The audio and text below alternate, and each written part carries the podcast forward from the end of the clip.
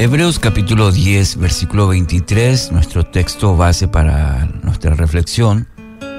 Mantengamos firme, sin fluctuar, la profesión de nuestra esperanza, porque fiel es el que prometió. Título para hoy, Medidas contra el desaliento.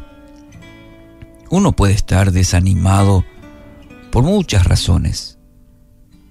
Enfermedades, la muerte de un ser querido, pérdidas materiales, abandonos, sueños fracasados y la lista puede continuar. Ahora, ¿cómo enfrentar el desánimo? Quiero, en base a la palabra de Dios, cinco claves para enfrentarlo. En primer lugar, hacer una pausa. En Marcos 6:31 dice, y como no tenían tiempo ni para comer, pues era tanta la gente que iba y venía, Jesús les dijo, vengan conmigo ustedes solos a un lugar tranquilo y descansen un poco.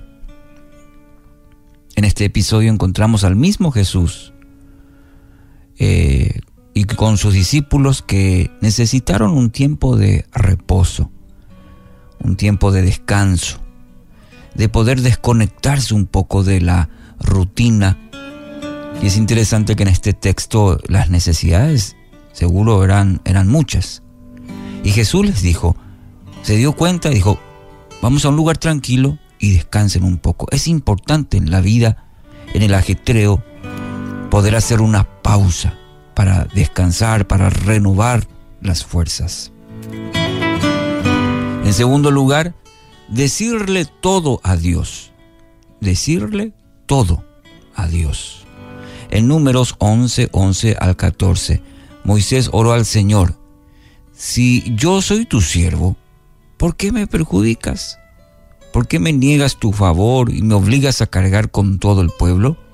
es una carga demasiado pesada para mí. Bueno, ¿qué encontramos en, este, en esta declaración de Moisés a Dios? Y que está siendo sincero con él.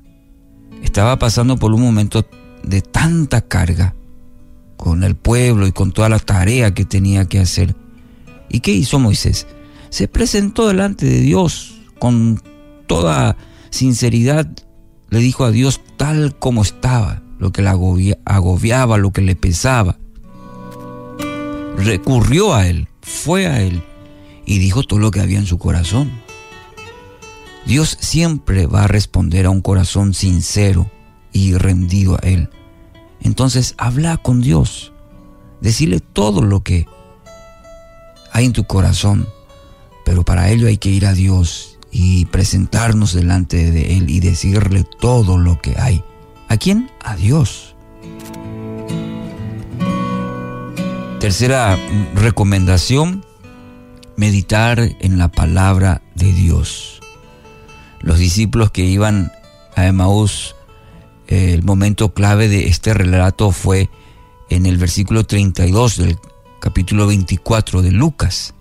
Se decían uno el uno al otro, ¿No ardía nuestro corazón mientras conversaba con nosotros en el camino y nos explicaba las escrituras?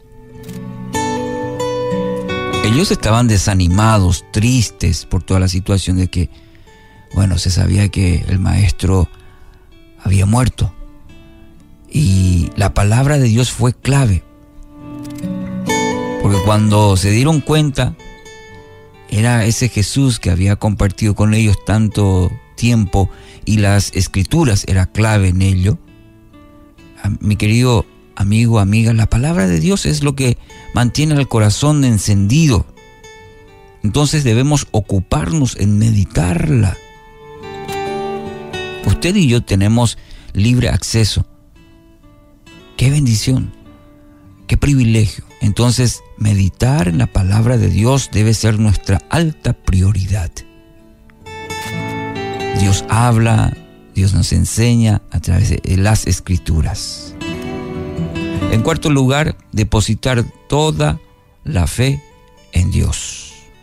Depositar toda la, fe en Dios. El desánimo nos hace dudar. Nos hace dudar del poder de Dios. Pensamos que Dios se ha olvidado, que no actúa. Según esto, siempre nuestra perspectiva o nuestra necesidad. Pero Dios está obrando este día, esta mañana, está obrando en su vida de manera milagrosa, mostrando su poder en medio de cada situación que se presenta. Medite en el Salmo 46 para fortalecer su fe y aprenda a depositar toda su fe en Dios. Y quinta recomendación y última, alabar a Dios. Cuando vemos en la vida de David que tomó la decisión de confiar y alabar a Dios, fíjese en el Salmo 42, 11. ¿Por qué estoy desanimado? ¿Eh? ¿Por qué está tan triste mi corazón? Y ahí se pregunta a su ser, pero automáticamente ese ser responde, pondré mi esperanza en Dios, lo alabaré otra vez, mi Salvador y mi Dios. Habla habla sobre el desaliento que estaba experimentando, pero también la afirmación desde su corazón de decir, pondré mi esperanza en Dios. Pondré mi esperanza en Dios. Hoy quiero animarle a aplicar estas medidas, estas recomendaciones de manera a poder enfrentar el desaliento y de esa manera experimentar el obrar de Dios mientras alaba su nombre.